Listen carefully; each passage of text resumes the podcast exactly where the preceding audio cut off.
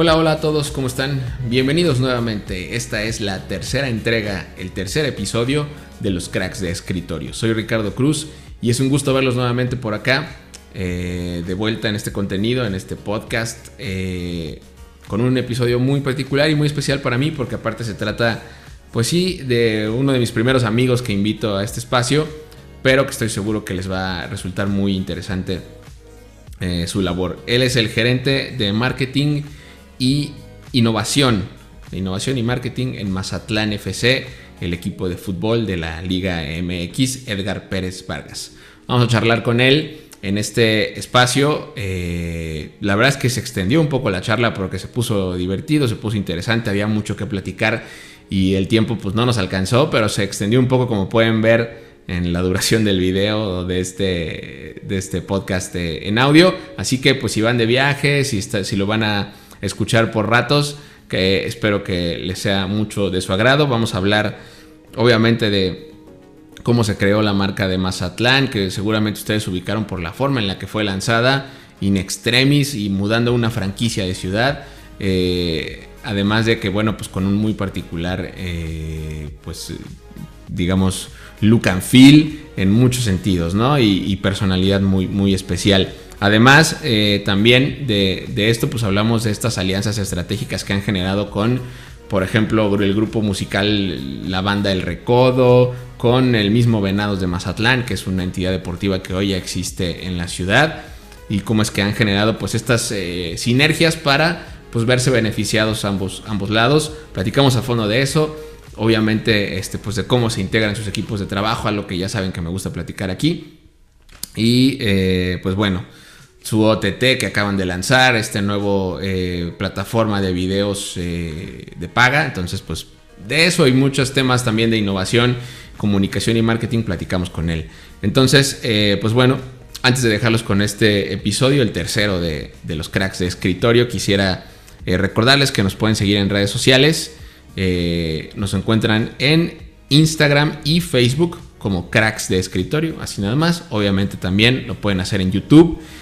Eh, y aprovechando que estamos hablando de YouTube, pues eh, comentarles y recordarles que sus suscripciones y sus comentarios son siempre bienvenidos y nos ayudan eh, de alguna forma también para que pues, les llegue a ustedes el contenido más fácil. y también muchas gracias a los que se siguen tomando el tiempo para mandarme un mensaje, para hablar de este espacio, de este podcast y los que también han dejado sus comentarios ahí en, en las publicaciones. Entonces, pues muchas gracias nuevamente. Recuerden que el episodio 1 con eh, Diego Aguilar de FC Juárez y el episodio 2 con eh, Ricardo López Buenrostro de la Liga Nacional de Baloncesto Profesional. Los encuentran ahí en Spotify y en YouTube y en Apple Podcast y Google Podcast y bla, bla, bla. Muchos lugares de podcast, además del el video en YouTube. Entonces, pues sin más, los dejo con esta que es la tercera entrega de los cracks de escritorio. Bienvenidos.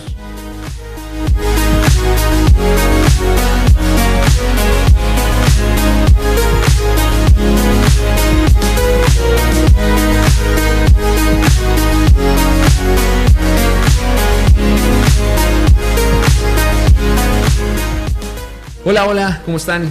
Bienvenidos a esta que es la tercera entrega de los cracks de escritorio. Soy Ricardo Cruz y estoy muy contento de que estén nuevamente dándose una vuelta por este espacio. El día de hoy Estamos con eh, un invitado muy especial para mí, porque aparte pues, es un ex compañero de trabajo, eh, en una historia muy particular que ya les estaremos contando eh, más adelante. Pero pues estamos con Edgar Pérez Vargas, él es licenciado en comunicación por la Universidad Vasco de Quiroga en Morelia, Michoacán. fue gerente de comunicación y marketing en el NESA FC, este equipo que existió en su momento en la Liga de Ascenso o en el Ascenso MX. Eh, después eh, estuvo en Monarcas Morelia y hoy es el gerente de innovación y marketing en Mazatlán FC, el equipo del Pacífico, de la Perla del Pacífico. Eh, Edgar, ¿cómo estás? Bienvenido a los cracks de escritorio. Gracias por aceptar la, invitación. Va a ser una, charla muy, muy amena, es lo que espero de esta, de esta charla, Edgar. ¿Cómo estás? Hola Rick, ¿qué tal? Muchísimas gracias por la invitación, yo encantado, como lo comentas, pues ya nos conocemos de, hace algún tiempo y pues muchas gracias por ahí mi, super resumen.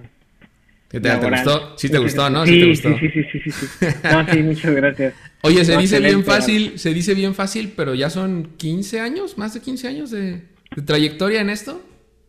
Eh, sí, ya, ya llevamos un, un, tramo así un poquito largo, eh, en diferentes etapas, diferentes momentos, diferentes experiencias, pero afortunado, soy un afortunado de, seguir en el, en el fútbol, ¿no? Algo que me, apasiona, que me encanta, como muchísima gente seguramente que, que se escucha.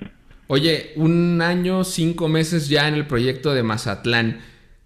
Digo, el presente deportivo está a la luz, ¿no? Todos nosotros lo, lo vemos eh, de alguna forma. Eh, pero ¿cómo es, cómo está ahora el equipo? ¿Cuál es el presente de la institución? Tanto, sí, un poco tal vez si quieres de la parte deportiva y ahora pues este, dentro de tu área, dentro de la, de la manera en la que se compone tu, equipo. Sí, bien lo comentas, la cuestión deportiva es, este, está ahí, ¿no? A la vista, en cualquier, en la página de la liga, en cualquier medio puedes revisar la estadística, pero justo estamos, nos toca estar tras, los tras bambalinas, perdón, en otra en otro segmento del club en el que estamos trabajando fuerte en, la construcción de la marca, ¿no? O sea, se, dio un se dio un precedente muy fuerte por cómo se dio el nacimiento de Mazatlán FC, cómo llega a la liga, da, pues, por así decirlo, un, un golpe sobre la mesa con una personalidad irreverente, con una personalidad frontal muy directa, algo que no se tenía tan acostumbrado, como si quieres verlo de, alguna manera, pues tampoco se tenía, de hecho, ni un antecedente en algún club de fútbol, de tener este tipo de personalidad de marca, ¿no? Entonces, eh, después de un año, cinco meses y de, dar los primeros pasos, por así decirlo, eh, pues ahora toca seguir construyendo, ¿no? Es algo que es a largo plazo, no se da de la noche a la mañana, y es pues, construir la marca, construir una base de fans, construir una base sólida de, patrocinadores, seguir fortaleciendo esta personalidad que se forjó desde el, desde el plano marquetero, desde el plano de comunicación, el plano digital y de innovación, y, pues que, tiene que continuar una, una tendencia y hasta que se establezca y, y, y quede, quede firme, ¿no? Ya ya este Mazatlán FC, eh, tanto en la parte deportiva en, la Liga MX, como también lo tiene que hacer como marca en, la ciudad, en el estado, en, a nivel nacional, y pues a mediano plazo, largo plazo, a un plano internacional, ¿no? Que, que siempre es hacia donde los clubes aspiramos a crecer. Claro, y, y, yo justo quería empezar con esta parte porque pues es obvio que es un proyecto que no solo eh, sacudió desde la parte mediática, ¿no? La, eh, pues sí, el, medio, digamos, del, fútbol en nuestro país, pero este, pues que también vino a, cambiar de alguna forma, yo me imagino, la dinámica de los aficionados a los deportes en una ciudad como Mazatlán. ¿Cómo ha sido el recibimiento de la afición ya a un año y pico, el tercer torneo, ¿no? Que están ya en, en Liga MX. Eh, pues cómo está la afición, cómo los ha recibido, porque inicialmente en una de esas pudimos llegar a pensar, es una moda, ¿no? Que, como, como la novedad de la, de la plaza, y quién sabe, dicen que a la gente de Mazatlán le gusta el béisbol, ¿cómo lo, cómo lo percibes tú? En efecto, eh, se tenía esta percepción, ¿no? Porque el club de Venados también ya tiene varias décadas en la ciudad, está muy bien posicionado en la ciudad, es el equipo, por así decirlo, que deportivamente representaba a la ciudad hasta hace un año y cinco meses que comentas, ¿no? Entonces, cuando se da la llegada del club, eh, se llega, por así decirlo, bajo muchísima especulación en el plano externo al equipo, ¿no? Como dices tú, es un equipo de moda, es un equipo que no tiene afición, es una ciudad donde a la gente no le gusta el fútbol. Sin embargo, cuando ya llegas a la ciudad te das cuenta que el, es, es otro, es otro el entorno, es otra la realidad y hay mucha gente que le gusta muchísimo el fútbol, hay jugadores profesionales de, primera división, eh, no solamente actuales, sino en otras épocas que son de Mazatlán, zonas cercanas a Mazatlán, son de Culiacán. Si tú revisas las estadísticas, eh, ha habido una gran cantidad, por lo menos en los últimos 5 o 10 años, una gran cantidad de jugadores este, y de calidad de selección nacional, inclusive jugadores que jugado en el extranjero, que son de origen sinaloense. Entonces, eso te habla que a pesar de que se tenía esta o este prejuicio de que solo les gustaba el béisbol, eh, se rompió se rompe ese paradigma cuando empezamos a conocer. Eh, a la gente le encanta el fútbol, obviamente con mayor razón cuando saben que llega un equipo de primera división, inmediatamente las, miradas voltearon, el estadio más nuevo de la liga y sobre todo también por la manera en cómo se da el anuncio de la aparición de, de Mazatlán FC, pues aún todavía fue un, golpe más fuerte, ¿no? Porque eh, para el sinaloense, sobre todo el mazatleco, sí fue una cuestión de que llamó la atención de, ah, caray, ¿qué onda con este equipo? Mira cómo llegó, mira lo que dice, mira cómo está tratando las redes sociales, este, mira, habla con, con modismos, no está haciendo un club formal, por así decirlo, el uso formal de las redes sociales. Entonces, esa tendencia del manejo de los contenidos y del tratamiento de comunicación que se da a través digital, eh, pues es como la cara de todo lo que venía detrás con la institución. Y entonces al, llegar a una ciudad donde efectivamente sí hay gente que le encanta el béisbol, a mí también me encanta el béisbol y, todo, eh, pues te encuentras con gente que también tenía esa necesidad de tener fútbol de primera división. Lo más cercano que habían tenido en su momento era Culiacán, a dos horas de Mazatlán, quien llegó a tener posibilidades pues fue. Pero hay una situación muy particular entre Mazatlán y Culiacán, que hay una rivalidad desde el plano de vista este, social, cultural y deportivo. El Culichi y el Mazatleco tienen una, eh, si quieres verlo, de, es sano, o sea, esta competencia sana o esta comparación sana, inclusive hasta en cuestiones como un platillo que yo te voy a contar. existen las campechanas, ¿no? Entonces, en Culiacán, la campechana es fría, este, pero en Mazatlán la campechana es caliente. Entonces, exactamente igual, tienen la misma cosa. tienen la misma cosa, solo que una es fría y otra es caliente. Okay. Y digo, dos tres detalles dependiendo del lugar donde lo preparen. Entonces, bueno, lo que voy es que al, al tener esta bipolaridad de una ciudad a otra, pues tampoco tenía un arraigo Dorados de Sinaloa con la, con la gente de Mazatlán.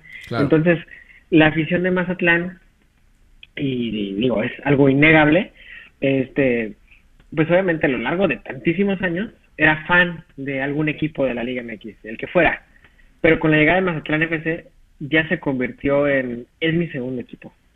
Por la manera, por diferentes motivos porque es el equipo de la ciudad, porque representa a mi ciudad, porque me gustó cómo es, porque tiene cierto rasgo de cómo es el sinaloense, frontal, no se raja, va y te dice las cosas sin miedo y demás. Entonces, es eh, después de verdad de este golpe, ahora justo tenemos que trabajar, ¿no? En, en cómo, cómo convertir este fan del fútbol, que en algún momento fue durante muchísimos años, y te hablo de, la, de, las generaciones adultas, de algún club de, de, fútbol, ¿cómo te, te, lo vas a empezar a ganar? Y entonces en ese trabajo de cómo te lo vas a ganar, pues entra pues la labor de, de nosotros, ¿no? De nuestra área de marketing, de, de comunicación y de comercial, de cómo vamos a trabajar o cómo hemos estado trabajando para que esa gente eh, sienta un arraigo. Y más allá de una competencia con el fan del béisbol con el fan de Venados o inclusive con el mismo club de Venados, que más que ser una competencia, pues al contrario, somos como dos equipos aliados. Lo vemos como un match perfecto porque, ah, te encanta el béisbol y te encanta el fútbol, pues no estamos peleados. Estos son tus equipos. Estos son tus equipos. Y además de que representan a tu ciudad, nos ayuda a ambos, a ambos equipos, nos ayudan las fechas en las de competencia. Mientras nosotros participamos prácticamente todo el año, tenemos este, participación.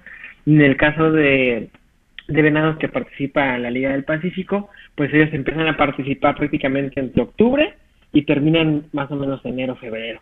Entonces es un lapso de tiempo en el que ellos pueden disfrutar el béisbol, pero a la vez pueden disfrutar el fútbol.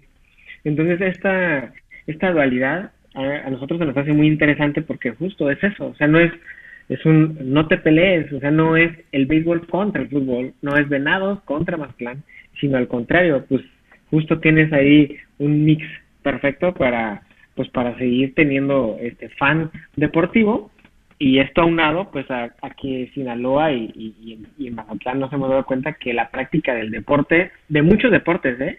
este es, es muy, muy, muy, muy marcado. Entonces, sin duda que esto también nos ayuda desde el plano eh, formativo, ¿no? En el caso de nosotros del club de fútbol, en el plano de, de poder generar ahí categorías de fuerzas básicas, ya empezamos a, a reclutar gente mazatleca y, y sinaloense en nuestras fuerzas básicas y que pues eso también, o sea, dentro de muchos de los trabajos que se hacen eh, tras bambalinas en la parte marketing, en la parte deportiva, pues también se está haciendo esta parte que empieza a generar un ganchito, decir a la gente, ah, mira, tiene un sinaloense, tiene un mazatleco, tiene uno de los mochis, tiene uno de Culiacán, este, van a jugar, ya ganaron, ya no todo gol fulano, y, y, no solo eso, sino también en la femenil tenemos este jugadoras que también son mazatlecas y la gente las empieza a ubicar, las conoce, entonces es un, una cuestión 360 que desde diferentes eh,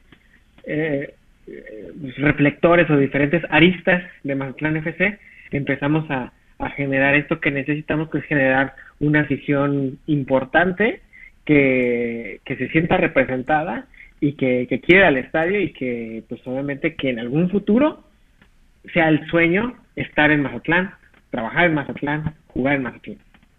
Hoy hablabas ¿no? de todas estas aristas por las cuales construye eh, o, se basa la, el, camino hacia adelante de este proyecto de, de Mazatlán, pero al inicio que todo sucede in extremis, ¿no? Que todo, es, que todo ocurre en, un abrir y cerrar de ojos. ¿Cómo fue empezar? ¿Cómo fue empezar esta marca? Pues, pues con, estas bases. Hoy, como dices, hoy estás integrando mazatlecos, no solamente, o, deja tú mazatlecos, sinaloenses, porque hay, un chorro de talento en ese estado y repartido por todos lados. Pero Hoy estás integrando sinaloenses, me imagino que sí, a nivel cancha, pero también en, la, en la, estructura eh, perdón, del, equipo, en la gente que hoy opera el club. Pero ¿cómo fue empezarlo cuando no había absolutamente nada? Cuando te dijeron, va a arrancar Mazatlán y, y, hay que darle para adelante. ¿Cómo fue ese proceso? Y además en pandemia. Y en plena pandemia, claro, claro. Y, ahí está, ¿no? Está muy específico, recuerdo, en la, en la biografía del perfil de Twitter, ¿no? Sí, tú nos, ayudaste. Ahorita contamos esa historia. Ahorita vamos para allá. Pero, pero quiero que ya, ya que me digas, ya, ya estuvimos, ya, ya llegué a Mazatlán, ya llegué, soy Edgar Pérez Vargas y voy a reventar Mazatlán con este equipo. ¿Qué, tuvo que pasar ahí? ¿Qué fue lo que ocurrió? Es un reto bien importante. Es fue un reto de verdad este, en el plano laboral muy de mucho compromiso que implicaba muchísima responsabilidad, que implicó el poco, nada, mucho, poquito experiencia que se había tenido en el fútbol en algún momento de la vida, de no solo de Edgar Pérez, de, mucha gente, en que justo nos exigía, nos exigía dar el máximo porque tenemos que echar a andar un barco que literal todavía estaba en los astilleros y que tenemos que bajarlo a, al agua y órale, y aparte arrancar de 0 a 100, ¿no? Porque en menos de un mes empezaba la liga. Efectivamente, como dices, es un reto bien importante, bien, sí quiero dejarlo en claro, no es de una persona, no es solo de Edgar y nada más. Eh, atrevo a, pues, hablarlo por más gente porque este es un equipo de trabajo, o sea, lo, lo llegamos tal vez integrando un grupo pequeño, eh, por lo mismo la exigencia nos hacía hacer más de una labor, más de una sola cosa, tenemos que hacer cualquier cantidad de mil cosas, mil detalles que tenemos que estar al pendiente entre los, los que los que iniciaron el proyecto. Poco a poco se fue integrando más gente que ayudó a que estas labores se fueran delimitando, que cada quien agarrara un, un, cierto camino, todo enfocado hacia el, hacia el objetivo, pero sí, sí fue, sí fue mucha exigencia, eh, la marca se dio a conocer, pues, prácticamente en, en, cuanto se da a conocer que iba a haber un equipo en Mazatlán, como a la semana, eh, o sea, la labor ahí de, la gente de diseño, ¿no? Este, elaborar no solo, no solo el, el, escudo del equipo, qué elementos tenían que integrar el escudo, por qué lo integraron, los colores, por qué se eligieron los colores, elegir un uniforme, que justo el objetivo era hacer un equipo, el marcar una diferencia, por eso los colores morado, por eso los colores negros, adicional a lo que ya se ha comentado mucho, los atardeceres en Mazatlán, que te llegan a dar en el cielo pues, un, tinte morado. Entonces, eh, pues fue eso, ¿no? O sea, una exigencia de estar hasta en el más mínimo detalle, a veces trabajando hasta las 11, 12 de la noche. Lo que te comento de la pandemia no es un detalle menor a tomar en cuenta. ¿Por qué? Eh, porque la gente eh, llegas a Mazatlán, tienes que conseguir proveedores, tienes que conseguir trabajo, tienes que conseguir mano de obra, tienes que conseguir cosas, tienes que hacer cosas. La gente no salía de su casa, no los podías ver físicamente, eran reuniones de Zoom, eran llamadas, eran mensajes este, de, de texto, WhatsApp, Telegram, lo que fuera, videollamadas, y, y de verdad que sí fue un reto muy, muy cañón poder empezar a echar, a echar a andar todo lo que nos tocaba. Eh, a lo mejor lo estoy hablando de un plano de, marketing y de comunicación digital, mismo, mismo comercial, pero imagínate, o sea, es, está siempre una pandemia, está una crisis mundial, no hay vacunas, este, o sea, un tema de salud muy importante en, en nuestro país, no te quieres arriesgar, no puedes salir. Hubo, hubo gente, como en mi caso, que, que salimos de otra ciudad, llegamos a una ciudad que no conocíamos, en plena pandemia, llegar eh, a buscar dónde te vas a quedar, dejaste a tu familia, dejaste a tus amigos, dejaste a tus papás, y, y, y a pesar de, de todo esto, más allá de ser como una pérdida, se convierte como en un, como un cohete que te impulsa de, pues va por ellos, va por mí, va por este reto laboral que la verdad somos muy afortunados los que nos, nos tocó estar al inicio o los primeros días, un tiempo, mucho tiempo, los que aún seguimos, los que hayan durado cierto, poquito tiempo más, los que aún estamos, pero para todos fue un, una experiencia, yo creo, muy enriquecedora, inolvidable y sobre todo de, trabajo en equipo a full, o sea, y lo que te digo de poner a, ahora sí a, echar a andar todo lo que sabíamos, todos, era meter la carne al asador. Y un elemento todavía más, este, más fuerte, impresionante que yo detecté en la área de trabajo fue la cuestión creativa. Por, por todo lo que nos implicó hacer, buscar la forma del cómo sí, cómo sí este, tienes que hacer esto, cómo sí tienes que publicar esto, cómo sí tienes que llamar la atención, cómo sí vas a generar tu primera base de datos de aficionados, cómo sí vas a lograr que la gente te compre un jersey sin siquiera haberlo visto, cómo sí, ya sabes, y, y si te vas al plano deportivo es, este, cómo sí en un mes tienes que armar una nómina, un plantel, cómo sí tienes que llegar a tal día de julio y competir y, y vas a jugar una Copa GNP y tienes que viajar y tienes que conseguir un entrenador y tienes que conseguir unos uniformes, sea, hay, hay, historias bien locas ahí detrás, este Edgar. Y no me acostumbro a decirte Edgar porque en corto, en corto y todo el mundo te conoce como el pollo. Pero este. Pero hay un buen de historias ahí detrás. Me acuerdo, por ejemplo, la primera que a mí, que a mí me, voló la cabeza, la del uniforme que se usó en la Copa GNP. Sí. Y que luego se transformó y que ya mutó en el uniforme de liga. Este, obviamente lo que platicabas de la creación del escudo, de, todos estos detalles. Eh, para no hacerles más el, cuento largo, me tocó colaborar eh, en esa parte. Eh, estábamos trabajando previamente en Monarcas Morelia y de ahí viene, eh, se detona Mazatlán y estuve pues un ratito este, al inicio del proyecto, eh, muy, muy al inicio, eh, en los primeros pasos y por eso es que entiendo perfecto lo que, lo que está pasando en este momento el pollo cuando nos cuenta lo que vive, porque si en su momento a mí me tocó vivirlo, fue, fue un tema pues sí, altamente retador. No me imagino lo que fue ya realmente llegar a la ciudad y como dices, empezar esta construcción desde cero. Hay, un chorro de cosas creo que, que, han, que han sacado eh, y que han sacudido al medio, porque aparte de todo esto que mencionas con, con toda esta eh, pues vorágine de cosas que tenían que hacer, además se dieron el, el espacio para innovar es algo, la palabra innovación creo yo, y, yo trato de, explicarlo mucho acá porque pues este podcast, yo, yo, me jacto de que se habla de comunicación e innovación, la realidad es que la palabra es bien compleja, o sea, al final eh, realmente ser innovador está muy cañón y creo que Mazatlán al menos sí nos sacó en su momento de, de, pues de lo que estábamos muy acostumbrados.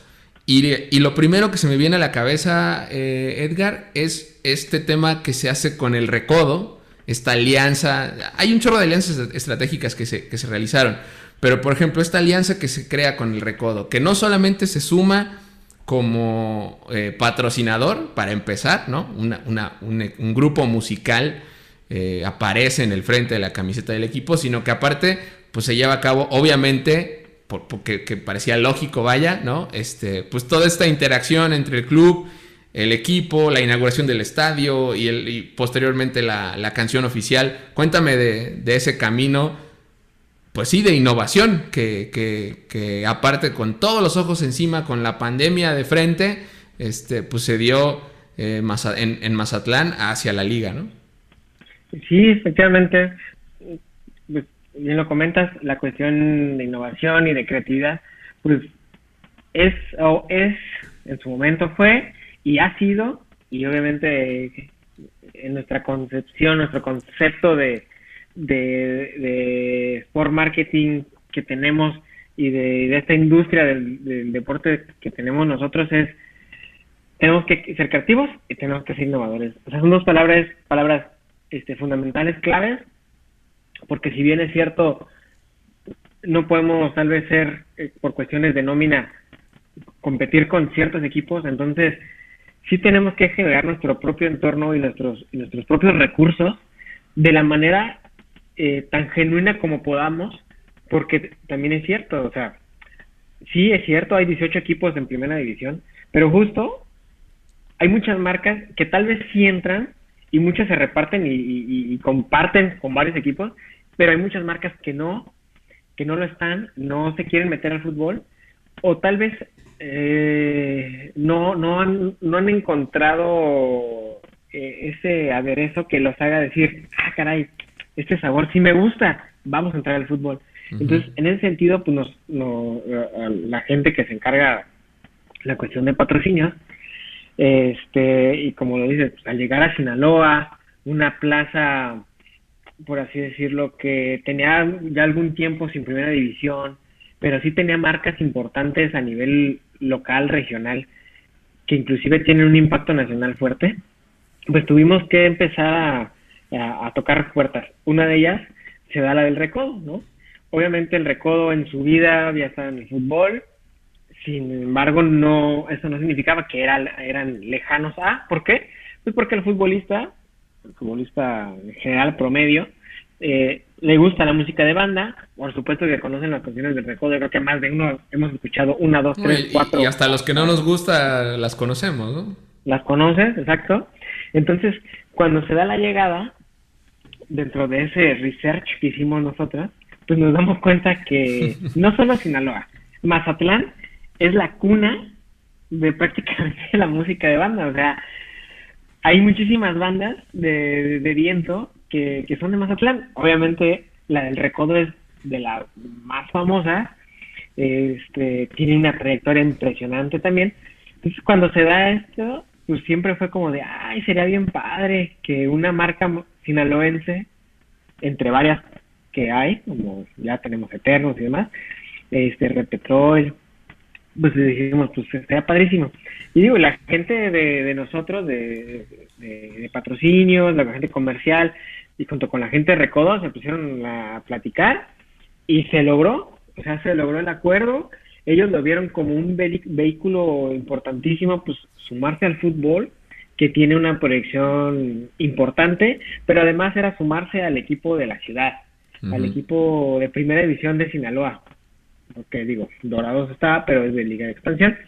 Y en el caso de Mazatlán, les ayudaba a dar esa proyección, aparte de la que ellos ya tienen, porque siendo sinceros, en el mundo del espectáculo y en el mundo cultural, inclusive, no solo, no solo del, de la farándula, del, del, show business, sino también un tema cultural, el recodo es, es un ícono eh, de la música tradicional mexicana. Te digo, más allá de un tema farandulero, de, ya sabes, de, de, aparecer en las revistas y demás.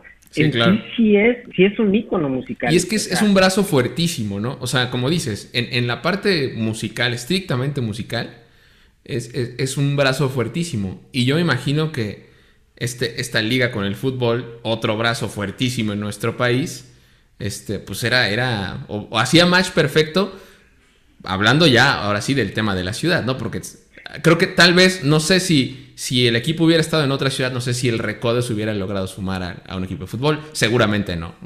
Sí, seguramente no, porque otra ciudad, no sé, por decir nombres, alguna un equipo de Monterrey. Pues ellos, sabes que Monterrey está otro equipo, están los Tigres del Norte simplemente, ¿no?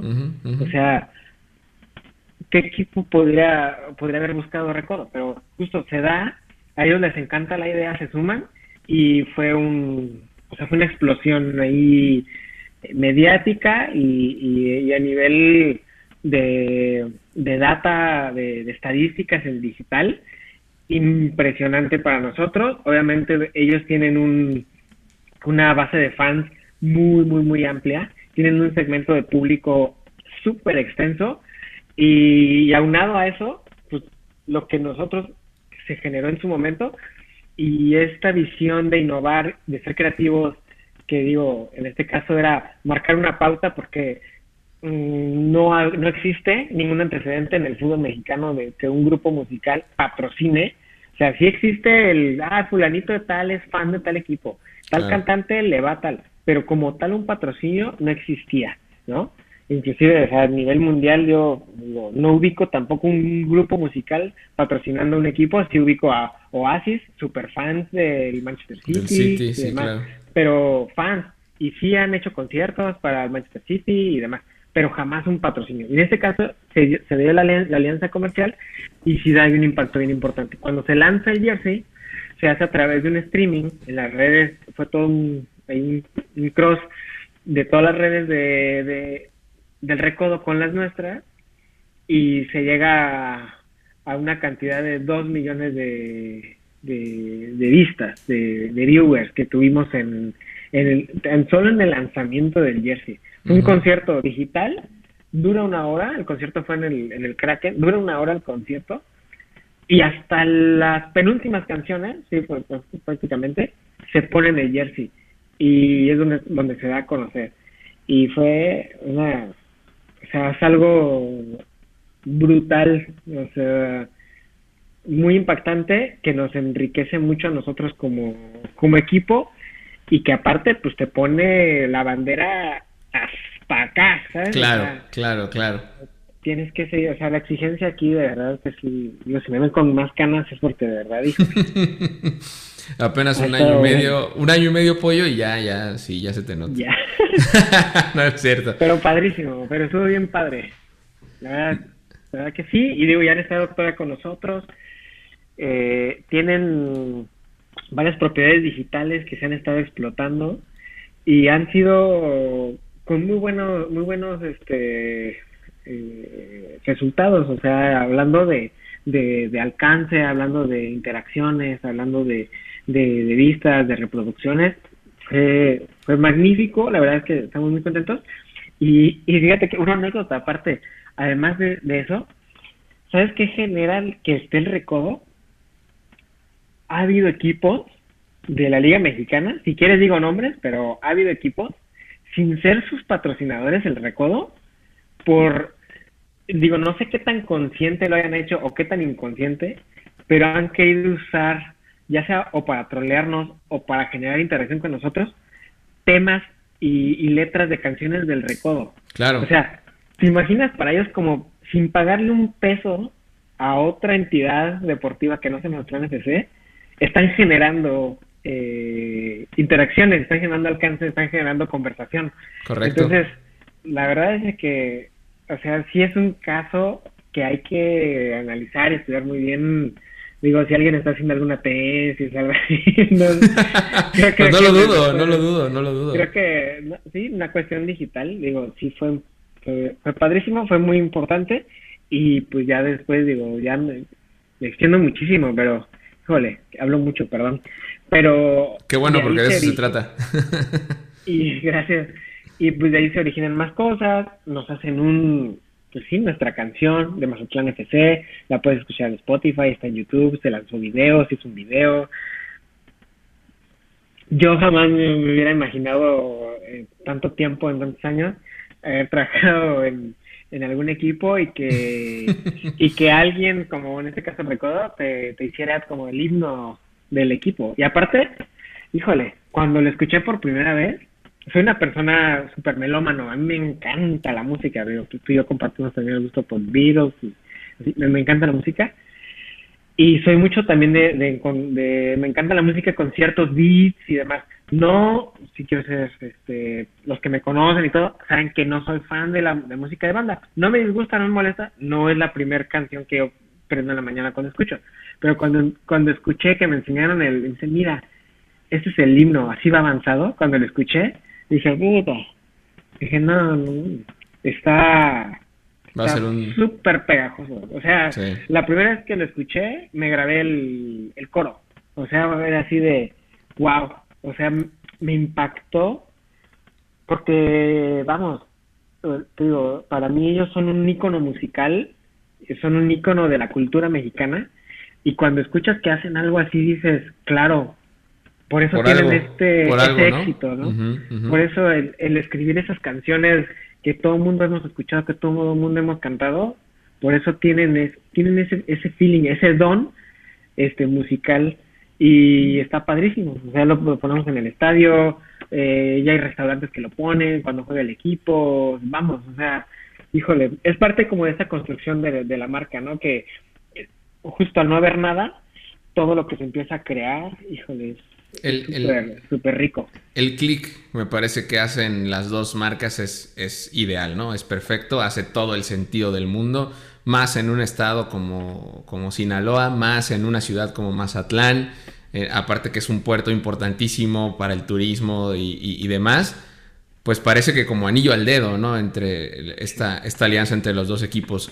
Otra de las eh, alianzas que a mi parecer, o al menos esta es la impresión que tengo yo desde fuera, fue pues muy, muy adecuada. Fue lo que, lo que ya hablamos hace un poquito, de, hace un ratito de lo de, Venados de Mazatlán. O sea, incluso se, lanzó una camiseta, eh, pues un crossover, ¿no? Entiendo que, Venados lanza una camiseta morada, Mazatlán FC lanza una camiseta roja. Eh, pues cuéntanos cómo, cómo ha resultado esta alianza, tanto para ustedes desde el equipo de fútbol como para el, equipo de, de béisbol para, para nosotros, digo, lo, lo consideramos un, un gran acierto porque desde un inicio sabíamos que éramos los nuevos en la ciudad. New Kids in Town, entonces, pues obviamente llegas y sí, es cierto, para, para, por así decirlo, fuera de Mazatlán y en las redes sociales, éramos el, el chico mal, el chico rudo y, el que se peleaba con todos y, demás. Pero dentro de la ciudad, no, no podemos ser así con nuestra gente, al contrario, o sea, teníamos que tomar este ejemplo que Venados eh, ha puesto en la ciudad, porque la realidad es de que es un, también es una marca deportiva muy bien arraigada en la ciudad, entonces pues por supuesto que se le aprenden cosas, entonces pues, pues fue de, pues hoy somos los nuevos, casi casi que, a ver, dame un tour en la ciudad, ¿no? Casi, casi, enséñame aquí dónde es, enséñame aquí esto. Y se dio la relación, pues, muy natural, porque también para ellos, al saber que llegaba un equipo, digo, así, así nos lo hicieron sentir, es que más que una competencia se acercaba eh, un aliado más, ¿no?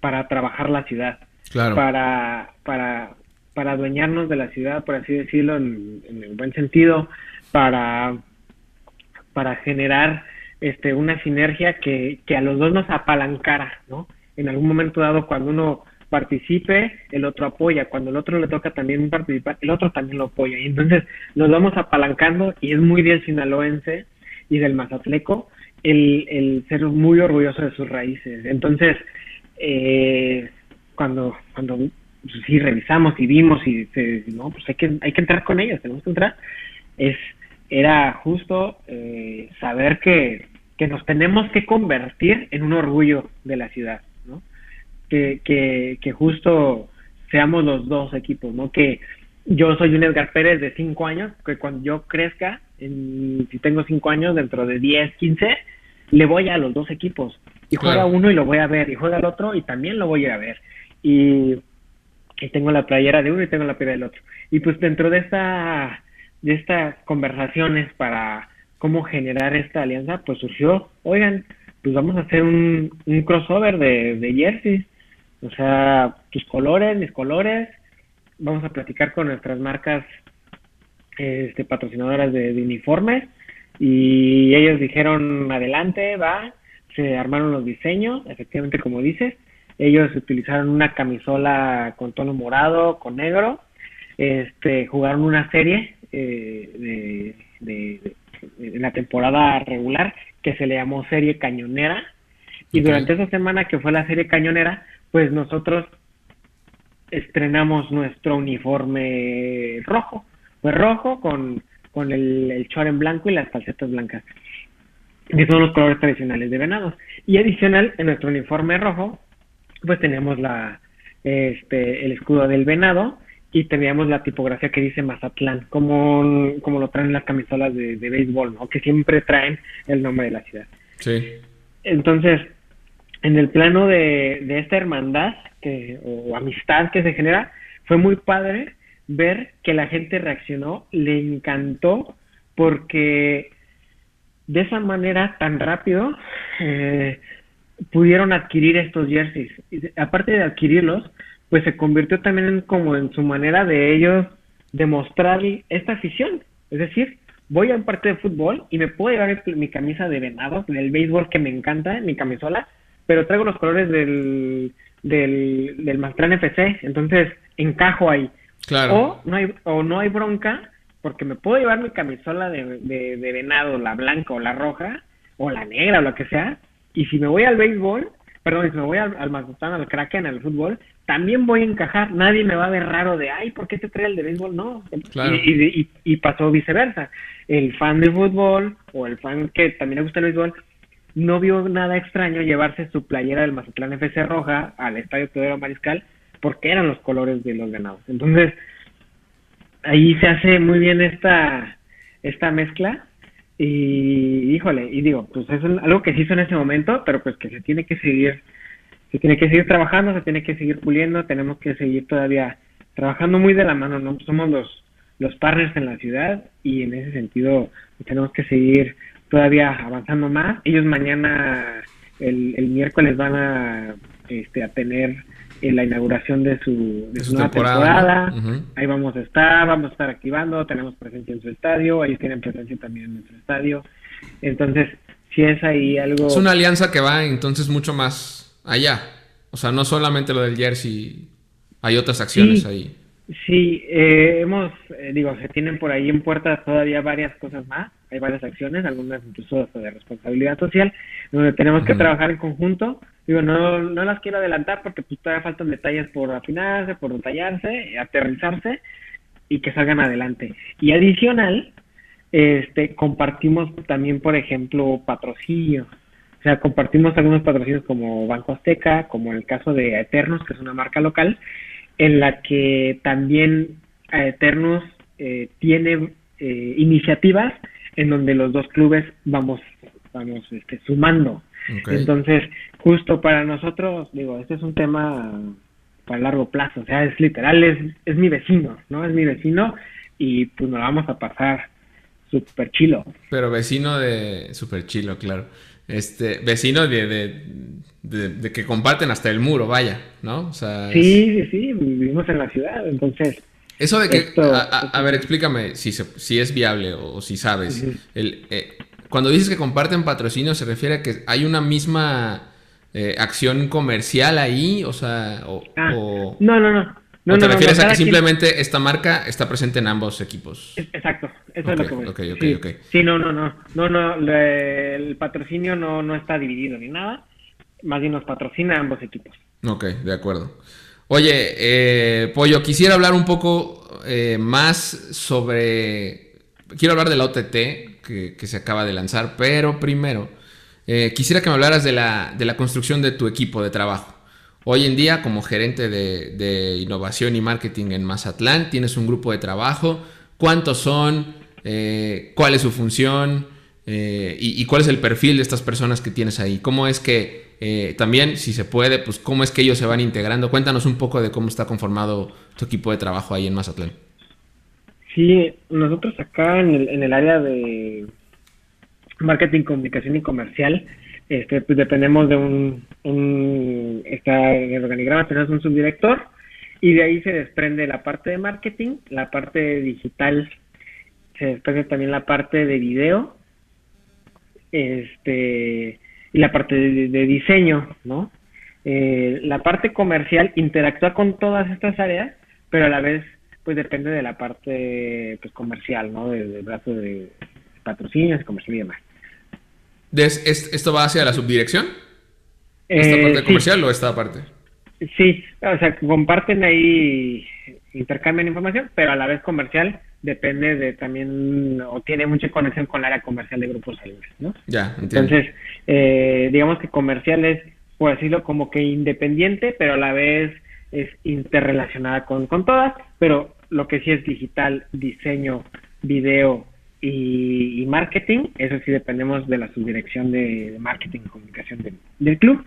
en la parte de marketing, pues tenemos una persona que se encarga de la cuestión de pues, coordinador de marketing, tenemos también una persona que está encargado de coordinación de, de activaciones y, y temas pues de los de los patrocinadores y socios comerciales.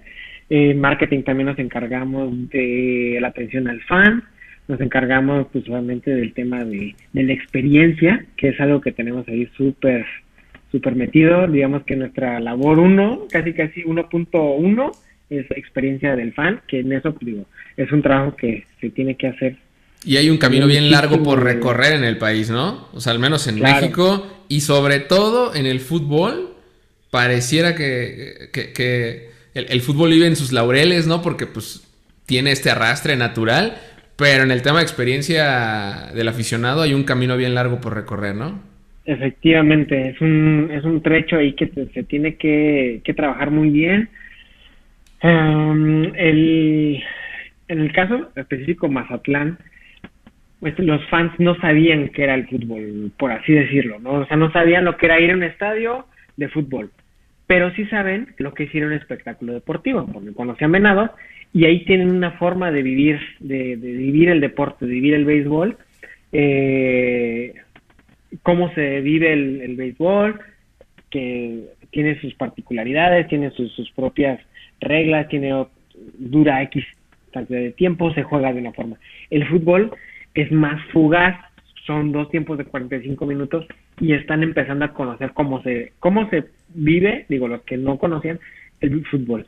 Entonces, es un trabajo ahí que tenemos nosotros, es una tarea que yo lo veo súper indispensable. Es, sí, está bien que, que, que son fans que tal vez no conocían, entonces, a mi forma de ver es, ¿qué mejor que enseñarle a esta gente que tal vez nunca había ido a un estadio de fútbol lo que creo que debe ser un estadio de fútbol, ¿no? Como dices tú, eh, a ver si me puedo dar a explicar un poquito o me puedo explicar un poquito mejor. O sea, tal vez en el fútbol, como dices, vivimos o se viven en, los ciertos laureles de que, ah, pues el fútbol es así y activas de esta manera y, ves al partido se acabó. se acabó. Y creo que, que nosotros tenemos que ir con esta misma fuerza y, y esta misma visión que tenemos de ser innovadores y creativos, tenemos que encontrar esa manera de hacer que la experiencia de la ida a un estadio, en este caso el Kraken, se convierta en algo eh, único y repetible. Hay varios factores en los que ahorita voy a entrar, pero ¿por qué? Porque justo lo que queremos es que la gente, cuando vaya a otro estadio y diga, ah, pues estuvo chilo y todo, pero cuando vea el Kraken diga, no, es que en el Kraken hacen las cosas, ahí hacen esto, antes de que llegue al estadio, yo ya traigo esto, esto, esto, ya viví esto, ya participé en esto, ya me recibieron, ya me dijeron, ya me explicaron, ya me metieron por este lado, ya me tomé esta foto, vamos, que vivan toda una experiencia tan rica que cuando llegues al partido, pues digo, veas el juego y demás, y cuando tú ya sales del juego, independientemente de si tu equipo ganó, empató, perdió, lo que sea, cuando llegas a tu casa, tengas las fotos, tengas tus, tus recuerdos, digas, quiero volver a ir, ¿sabes? O sea, y que no se convierta el detonador únicamente un tema deportivo y un tema de un resultado, porque estos resultados muchas veces se dan, este, pues tú lo sabes, son tres resultados, ganas, pierdes, empatas, y pues eso tampoco no, no, no es como de que, que solamente de eso viva un, fan. es, separar, como dices, ¿no? La, la, la parte deportiva del, de la parte fan. Porque sí, en efecto, eh, o sea, es, tratar de, independizarte del resultado deportivo que obviamente dicta, ¿no? Muchos de los, de los caminos o de las formas en las que el aficionado interactúa con, la marca. Pero, pues sí, hay, hay, un camino bien largo por recorrer en ese sentido. Y sí, o sea, me queda claro que en el Kraken, aparte más con esta alianza que tienen con Venados, en un deporte como el béisbol, que si algo sabe hacer es el espectáculo fuera de la cancha, ¿no? Este, pues yo me imagino que, mucho, yo no estaba en el Kraken, pero me imagino que mucho de lo que se ha, podido trasladar, ¿no? De lo que han hecho con, Venados hacia el, hacia el estadio de, fútbol. Y, pues yo me imagino que para ustedes ha de haber mucha también, mucha retroalimentación de la misma gente que estaba acostumbrada al otro tipo de espectáculo, ¿no? Sí, claro. La, gente es la, la primera este, fuente de información, ¿no? Que vamos a tener. Ellos te dicen qué le gusta, qué no le gusta, cómo le gusta y demás. Y en ese sentido, pues sí hemos recibido muchísima retro de, la gente, del fan del base, del fan del food, de gente que ha venido externa, ¿no? O sea, porque al ser Mazatlán una, una, una ciudad, un puerto este turístico, pues por supuesto que hay gente que literal viene una vez al año y, y su ida al Kraken se convierte parte de esa experiencia de venir a Mazatlán. O sea, e, e, es, una cuestión de, de, turística que dices, voy a ir a Mazatlán, ah, pero si hay béisbol, por supuesto que, que voy a ir. Y un must también es ir al fútbol, ir al Kraken, porque cuando vuelves a ir a una ciudad tienes dos equipos profesionales, ¿no? Y entonces dentro de tu experiencia de haber ido a la playa, de pasártela chido y todo, es ir a ver tus equipos. Entonces, toda esta información como dices tú, de cómo se viven en, venados o cómo la gente le gusta, pues se convierte en, en, estas herramientas que nosotros y, y haces que, que, nosotros tenemos, o insights, que, perdón, que nos sirven para nosotros pues, ponernos a trabajar y ver de qué manera ser divertido. Y en ese sentido, eh, afortunadamente, digo, creo que la pandemia ha ido cesando, fuimos el primer estadio inclusive que abrió sus puertas al público y, y que hemos estado manteniendo una, una línea constante de, afluencia al estadio. Entonces, pues necesitamos eh, este, hacer cosas nuevas. Y afortunadamente lo que te decía era que como ya está un poco pasando el tema, por así decirlo, bajando la pandemia, tenemos un semáforo este que en este caso es eh, verde en, Sinaloa, en Mazatlán, pues también es del lado de las marcas, de los patrocinadores que también quieren activar, se mueren por activar, ¿no? Porque ellos también la pandemia les pegó durísimo, entonces pues eh, ahora, ahora sí que con mayor ganas, ¿no? Este, todos queremos hacer y, sumar algo para que el fan este pues siga enganchado a, a nosotros, ¿no? Y que siga yendo, que se siga divirtiendo y que además vea un partido de fútbol. sí he visto hasta, este, pues ciertos hasta paquetes que ustedes promocionan de hotel, boleto al estadio, traslado, no sé si vuelos, tal vez, no sé, este, pero sí he visto mucho de ese tipo de esfuerzos. Oye, pero nos, nos desviamos un poquito. Me estabas hablando de cómo estaba conformada tu área. Es que está, está muy, está muy bueno resaltar esta parte del, de que hay una persona tal cual encargada del, fan experience, porque sí hay un camino bien largo por recorrer ahí en, en, el fútbol. Pero bueno, me estabas hablando de cómo se integraba eh, eh, tu área de trabajo. Sí, te comenté la parte de marketing, ya este, después, uh, ah, y y en marketing acabamos de lanzar hace prácticamente dos meses, más o menos, nuestra tienda oficial de merchandising. Entonces salió en línea, salió en línea al mes, y al, perdón, salió en línea, y como al mes, este, pues la empezamos a echar a andar ya física en el estadio los días de juego. Entonces, dentro de marketing entra también nuestra tienda en línea que se llama Masashop, masashop.mx, pueden visitarla, pueden encontrar ahí todos los, los artículos oficiales del, del equipo. ¿Lo operan este, ustedes? ¿Se opera internamente? Sí, se opera internamente. Tenemos una alianza con Paquete Express que a partir de 899 pesos los envíos te salen completamente gratis, te llegan a la puerta de tu casa en todo este, México, ¿no? También tiene envíos a Estados Unidos y tiene envíos a Canadá. Entonces, pues ahí está mi gol, los invito,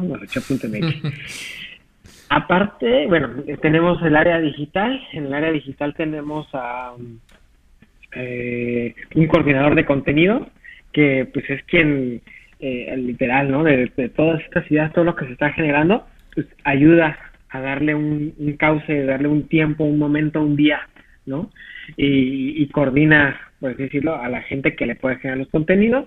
Tenemos un coordinador de medios que más que un jefe de prensa tradicional, ¿no? Como los que estamos acostumbrados a, tener en el fútbol, está sí, atiende prensa, pero a la vez está muy enfocado en también ayudar a generar contenido del equipo, ¿no?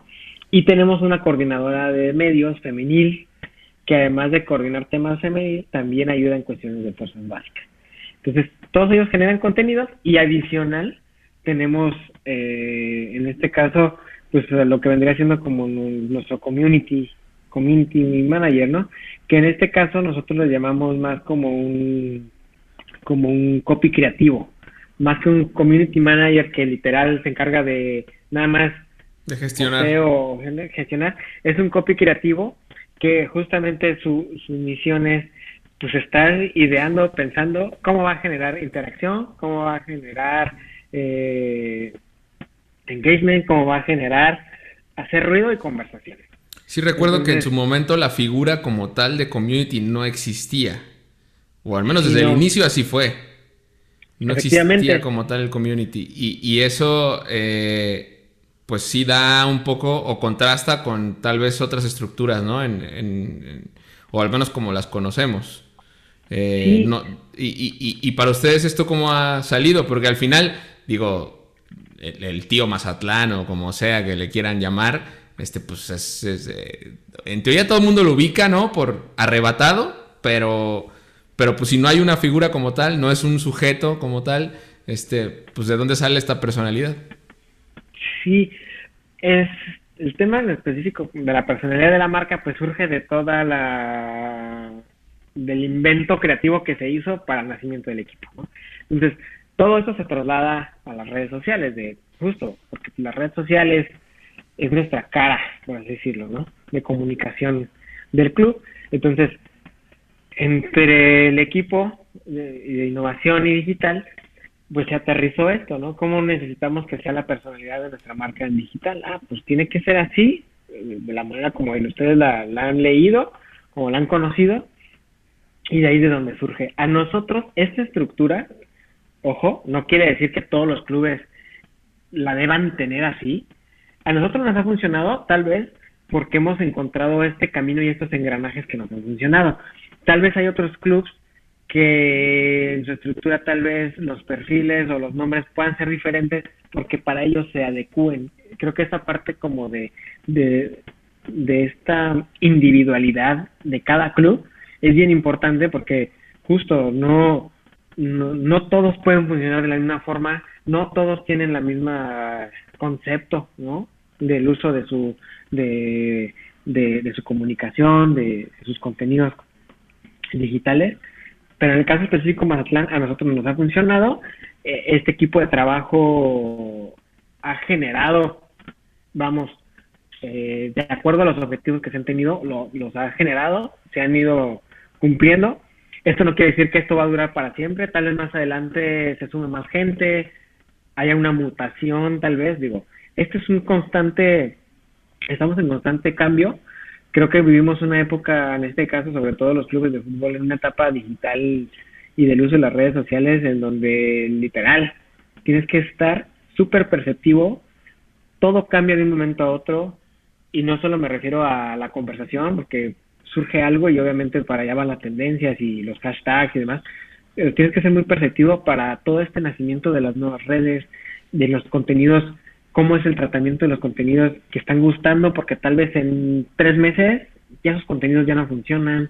Entonces, es, es, un, es una actualización constante de nuestro software que tenemos aquí, que tenemos que estar súper, súper activos, ¿no? Y entonces, hasta ahora, digo, esa estructura nos ha venido muy bien, nos ha ayudado. Adicional, a, estaba brincando la gente que generadores de video, tenemos tres generadores de videos, este, que justo ayudan a, todos estos contenidos, diseño también, pero que sobre todo, no es que sobre todo, además de, de su aporte hacia las redes sociales de los contenidos, ahorita se están enfocando en lo que tú ya mencionabas, en la, nuestra OTT, nuestra plataforma de contenidos que se llama Mazaplus, que está en mazaplus.com y que puedes acceder a ciertos contenidos gratuitos con tan solo registrarte sin ningún costo. Perdón. Pero si quieres tener acceso a contenidos exclusivos, eh, más extensos y con inclusive, pues, por así decirlo, que te llevan más adentro, más a la intimidad del, de los equipos y de lo que pasa del club, ahí sí hay una cuota, eh, consideramos que no es excesiva, son 39 pesos al mes, inclusive si lo quieres pagar anual también tienes ahí un, descuento, te sale 3.99, prácticamente estarás pagando como 10 meses en vez de, 10 meses, de, los 12. Y, y este, eh, por eso la importancia de tanta gente de video, porque necesitamos estar generando contenido de video cada uno o dos días que tú como espectador, como fan, como consumidor de esta plataforma streaming, si pagas, lo que vas a querer es ver algo constante, ¿no? No es algo como de, ah, pagué, pero me subieron un video al mes, pues, eso no está no está padre, ¿no? Obviamente hay que hay que darle, hay que atender en este caso pues a un cliente, a un consumidor que está está, está confiando depositarte su su dinero que le cuesta sudor, que le cuesta este varias horas al día. Entonces, pues, en ese sentido estamos muy conscientes que se tiene que Y Pollo, por ejemplo, en el tema de la OTT, ya para irnos a fondo en ese, en ese asunto, esta idea, digo, me queda claro que esta estructura de, de Grupo Salinas incluso impactó al Puebla, ¿no? También este, con, con este lanzamiento de su, de su OTT, pero esto viene con una intención de a futuro transmitir por ahí sus partidos. ¿Cuál es, la, cuál es el camino? O, por qué lanzar ahora la OTT, tiene que ver con un tema de cercanía también con tu gente. O, obviamente, claro que es un negocio, tiene que ser un negocio, este, pero, pero ¿cuál es el, objetivo, digamos, a, largo plazo de esta, de esta OTT? Sí, mira, dentro de nuestra estrategia en la que buscamos tener una, una fan base importante y generar una, un engagement, pues, digo, con estos fans, por así decirlo, o esta eh, mazaplecos, sinaloenses que están ávidos por tener equipo de primera edición, pues nosotros vimos esta área de oportunidad en donde, en donde necesitamos de, ok, ya dimos un paso en redes sociales, la gente está ahí, interactúa, está al pendiente de nosotros, pero pues creo que podemos ofrecerles algo más, o sea, podemos ofrecerles algo más pensando aparte de, en el sentido de, obviamente, de, generarle algo de mayor calidad, ¿no? Eh, para nada es un secreto, digo, la gente que está trabajando en, la industria y todo, que efectivamente las redes sociales se pueden monetizar sí se pueden monetizar, sí te pueden generar bases de datos, pero también es cierto que, que la mayor ganancia no es para los clubes, ¿no? O sea, todo este, la, mayor ganancia se queda en esas mismas redes sociales. Si tú subes un video a YouTube, lo monetizas, te van a tocar ahí unos centavos de dólar, pero al tú permitir una comercialización de, de Google Ads o lo que te ofrezca YouTube, pues por supuesto que esas ganancias pues, se van a ir a otro lado, ¿no? Entonces, eh, adicional, si lo mismo pasa en Facebook, lo mismo pasa en Twitter, entonces, pues creo que los clubes es muy válido que empecemos a buscar una manera de tener otro, otra fuente de ingresos, ¿no? Pero que esta fuente de ingresos vaya apalancada de, de productos de calidad, ¿no? Que le puedas dar al fan. Porque justo, digo, esto es en el plano hablando de un tema de, fútbol, de, un club de fútbol, de, de, tus redes, de contenidos. Pero es lo mismo, uno va al supermercado y quiere comprar algo y si se va a gastar uno, dos, tres o los pesos que se vaya a gastar, pues por supuesto que vas a pagar uno por algo que te gusta y segundo por algo que tú le encuentras una utilidad, o un gusto que, que quieres tener y obviamente vas a querer algo de calidad, ¿no? Entonces esto es lo mismo, es un producto que cierto, se va a cobrar, digo, habrá quien considere si es mucho o poco o, es razonable, pero al final es esta forma de también nosotros buscar cómo, cómo hacer que el fútbol siga siendo un, un, un negocio y en este caso pues por supuesto que tenemos que darle algo de calidad a la gente. Oye, y hablando de esta parte de calidad, perdón que te interrumpa, pero hablando de esta parte de calidad, ¿van a apostar entonces o, podrías tú decir que la OTT de Mazatlán va a apostar por contenidos de alta calidad o por volumen de, de, contenidos? O, porque creo que hay partidos de fuerzas básicas, ¿no? O sea, o, es este balance. ¿Cuál es el, camino que tienen ustedes ahí trazado? Sí, nosotros en, nuestra plataforma de streaming, te comento, tienes dos formas, de, dos tipos de contenidos, perdón, dos segmentos. Tienes el contenido eh, que es gratuito y tienes el contenido premium, ¿no? El contenido gratuito que puedas obtener son cierto tipo de contenidos de cierto tiempo de duración que te enseña ciertos ciertos temas, ¿no? Este, los invito a que se metan a mazaplus.com para que logren identificar a qué me refiero.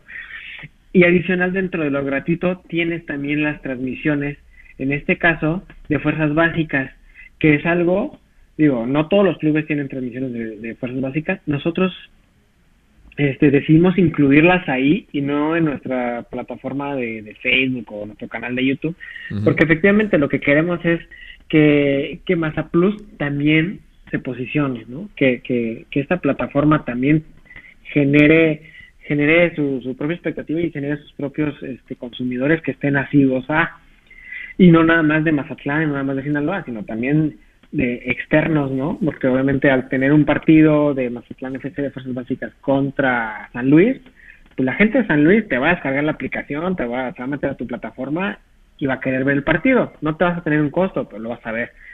Mismo caso con femenil. Pero hay otro tipo de contenidos premium en donde tienes un acercamiento tan particular con un jugador, que puedas tener la cámara en el vestidor, que puedas escuchar, digo, que esto ya se, ojo, ya se había, ya se estado haciendo en redes sociales y por lo mismo al detectarse que tenía un impacto importante y que sí tenía un consumo fuerte, pues obviamente que detectas que estos contenidos, pues es algo que va a caer en la cajita de contenido premium, porque va a haber gente que va a decir, ah, caray, yo sí quiero ver ¿Qué les dijo Beñat al medio tiempo al equipo? Porque se levantó y le dio la vuelta al equipo y terminó ganando. Yo quiero ver este, qué anda con este jugador eh, que este, se lesionó y le están haciendo un seguimiento día a día y por ahí, ah, caray, le pusieron un micrófono y cuando está entrenando está diciendo lo que está pasando y, y, y, te va a dar esta costilla de, de ver cosas que no vas a poder ver en las redes sociales. Entonces, por ahora es como este, este mix que intentamos tener un balance entre lo que te va a dar gratis, pero lo que también te tiene, te tiene un costo. Eh, en, cuando te referías a lo de las este, transmisiones de los partidos del primer equipo varonil, ahí sí creo que podemos entrar en un terreno que comparte el mismo sendero, en este caso con nuestros derechos de transmisión de TV Azteca, ¿no? Claro. Porque para TV Azteca, la transmisión de los equipos de fútbol, en este caso las transmisiones de Mazatlán FC, pues se convierten para ellos en ese contenido premium. En ese sí, es, una, es un activo, ¿no? Y, están en, en viernes. Que, que, que, e, esto, esto vale la pena señalarlo, es un gran horario. O sea, es, es, es uno de los mejores horarios para muchos equipos y muchos equipos, en este caso como, como, como Mazatlán, que, que, dependen de TV Azteca, pues el horario del viernes es espectacular. y ustedes lo habrán vivido de alguna forma porque pues, es, viernes y ya estás, este, pues, pues, voy a decirlo así, erizo, ¿no? Ya tienes muchas ganas de ver fútbol y lo que se te cruce, que puede ser el, eh, eh, un, un partido considerado de, baja categoría, ¿no? O un partido top y lo vas a ver sí o sí, porque ya quieres ver fútbol los viernes, es un gran horario el que tienen ustedes. Y sí, me imagino que es un activo con el que pues tampoco tú puedes agarrar y decir, ah, pues este es mi señal y como es mi equipo, pues yo digo, la comercialización ahí depende enteramente de la televisora, ¿no? Sí, y, digo, y nosotros también lo entendemos, lo entendemos muy bien, ¿no? O sea, nosotros pertenecemos a Grupo Salinas, nosotros somos equipo de TV Azteca, entonces, por supuesto que también nosotros, al saber que TV Azteca, que es tele abierta, nos transmite, por supuesto que nos da un, un nivel de penetración a nivel nacional sí, claro. que de verdad no muchos equipos lo quisieran tener. Simplemente es, tele abierta. Segunda, tienes en TV Azteca a los mejores comentaristas del fútbol mexicano. Por supuesto que por eso tienen esos niveles de, de rating. No estaba leyendo eh, el rating que se tuvo en el, clásico tapatío, ¿no? Y que TV Azteca, una vez más, como dice el doctor García, dieron clases particulares, pues por supuesto, o sea, por supuesto que yo quiero que TV Azteca me siga transmitiendo, que me siga pasando. Tal vez se pueda buscar ciertas este, formas en las que tal vez ese contenido lo puedas tener en la plataforma de Masa Plus, ¿no? solamente que hay que hay que definir bien y obviamente eh, en una eh, en un acuerdo con TV Azteca que también a ellos este que nos beneficia ambas partes no porque eso se trata de que las dos partes ganemos. Claro. Entonces yo no dudo que eventualmente encontremos los partidos del Mazatlán o algún resumen de Mazatlán pero de repito o sea no me quiero aventurar son cosas que no dependen nada más de una parte, ¿no? Se, tienen que analizar muy bien, porque también para TV Azteca, este tema de, así como nosotros queremos tener nuestros contenidos super padres, y por supuesto que también TV Azteca necesita tener estos contenidos para, pues en este caso, pues porque es, es una televisora y ellos necesitan un contenido este especial y exclusivo, ¿no? No, y no está peleado, ¿no? O sea, al final es, es, es, un tema de equipo nada más, ¿no? O sea, no, no, no, no, no compiten, vaya, una con la otra. No creo que sea el objetivo para nada.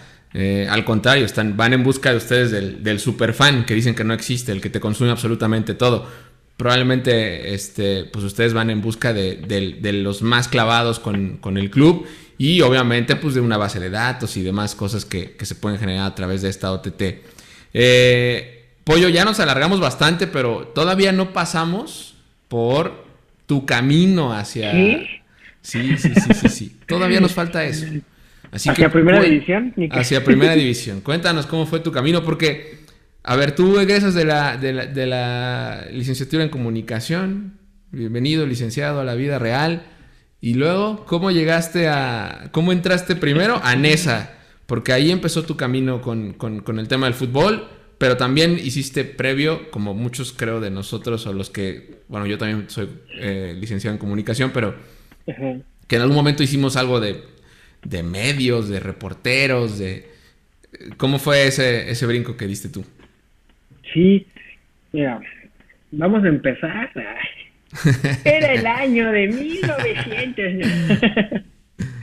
este, cuando yo estoy, eh, estudio la carrera de Ciencias de la Comunicación, ya estoy en el último año eh, pues por supuesto que el tema de los medios a mí era el que me encantaba, ¿no?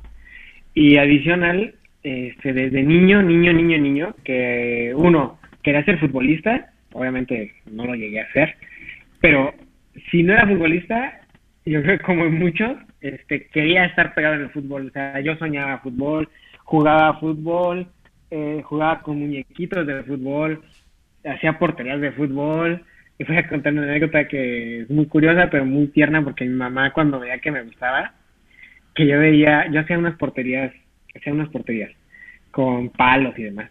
Y yo usaba de red, no sé si te acuerdas que las canicas antes tenían los hijos una red de canicas. Sí, claro, sí, sí, sí. Yo, sí, sí, yo se la ponía, ya la hacía como mis porterías y se la ponía como si fuera una portería. Entonces cuando mi mamá se da cuenta que hacía eso, y mamá teje mucho, mamá, me teje una red, así, bien tierna mi mamá. Bueno, bueno, no me quiero, no me quiero extender más, pero lo que voy es eh, externarte como todo este fan de fútbol que era yo de niño, me eh, no existía internet, me iba yo a una biblioteca, me llevaba mi mamá y me dejaban allí un rato, hacían mis apuntes de almanaques, de enciclopedias del fútbol, de mundiales, o sea, me convertí en un consumidor del fútbol muy, muy cañón, saber mi información de, como yo podía y todo.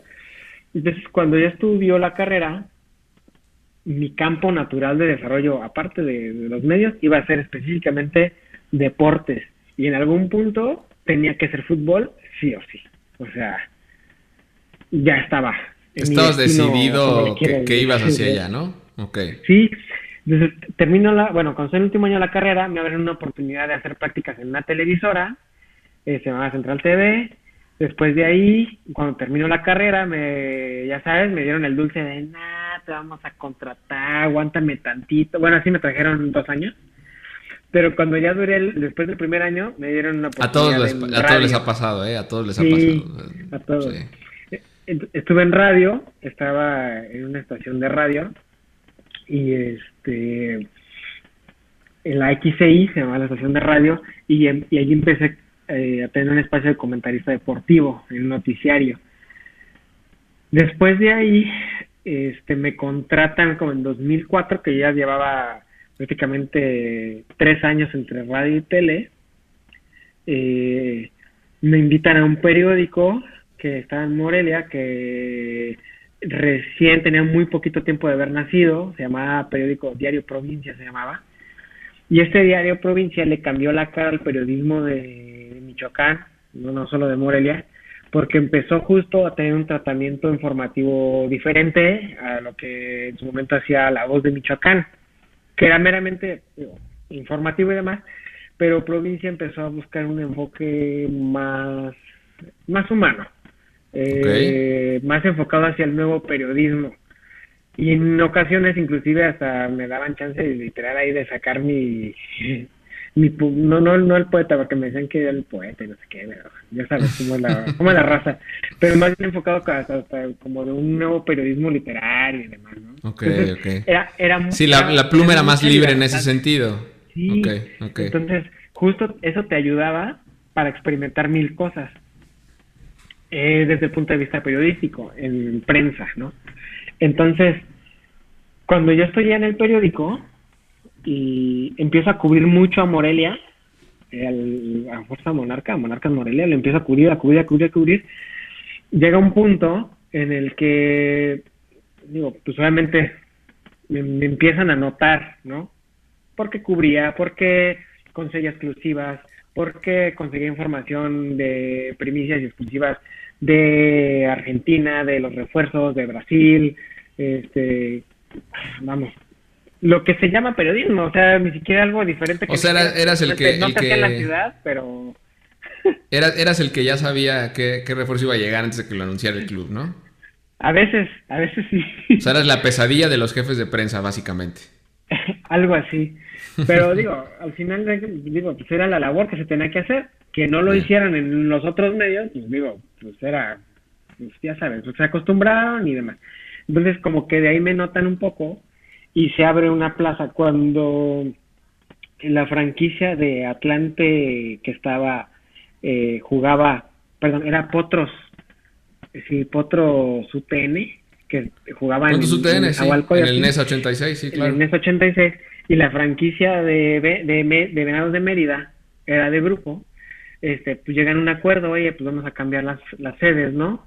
Me queda más cerca Minesa, y tú que estás jugando en Cancún, que eres Atlante, te queda más cerca tener a tu filial en, en Mérida.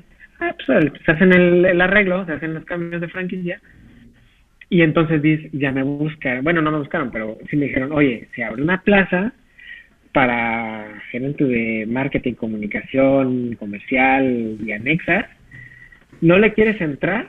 Yo, ah, pues bueno, metí mis papeles y fui pasando el proceso.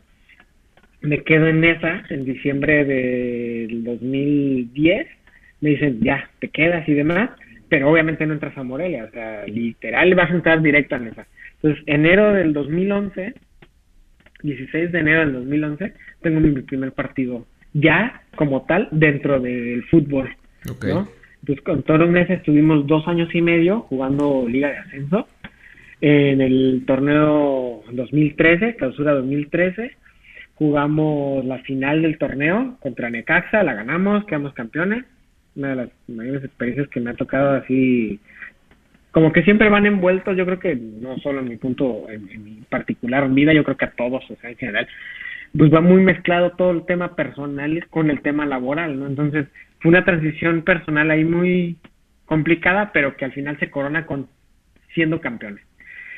Y este título este, nos lleva a jugar el ascenso contra la Piedad, por el ascenso a Primera División. Desafortunadamente se pierde, se pierde el ascenso.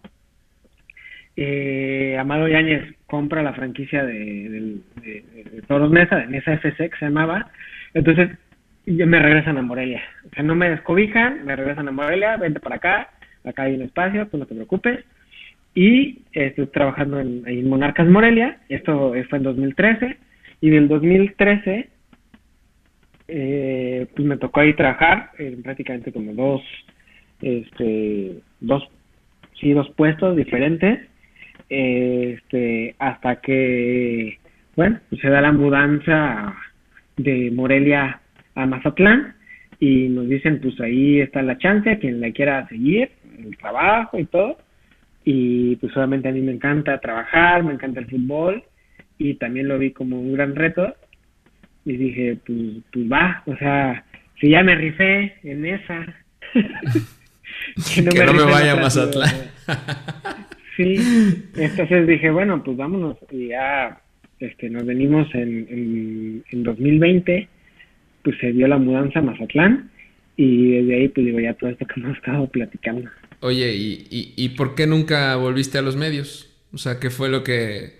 O sea, me queda claro que tenías un rumbo muy claro con Nesa, cuando Nesa o, tal se desaparece de Grupo Salinas, pues te, te, traen para, para Morelia, pero nunca tuviste nuevamente esa intención de volver a los medios, nunca te picaron también, te dijeron, oye, este, ¿Por qué, ¿Por qué no pruebas acá? No sé.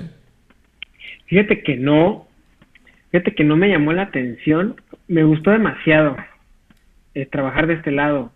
Fue un reto también laboral importante porque, porque implicaba, eh, cuando llegó a Toros Mesa, implicó hacer muchas cosas que tal vez en la escuela había visto, muchas que obviamente ni en la escuela te enseñan, y que le tuve que, pues, que entrar poner en práctica muchas otras y aprender en el camino. Entonces, como que todo este aprendizaje me, fue llevando y yo también soy como una persona este que siempre está rascando como a ver qué, a ver qué, a ver esto qué, como muy curiosa hasta cierto punto. Entonces, nunca me sentí como de, ah, ya, ya está, ya sé todo, ya hasta aquí quedé, chido, ya, no. O sea, nunca me sentí, por así decirlo, en un buen sentido quiero que sea mi frase, nunca me sentí completamente lleno, satisfecho por todo lo hecho, sino como que siempre me, me invitó el, puta, quiero hacerme más, quiero conocer más. Cuando se da el regreso a Morelia, me ponen en, cierto puesto, eh, ya hacía otras funciones que igual yo decía, órale, esto está padre, órale, aquí puedo hacer aquí, aquí puedo hacer acá.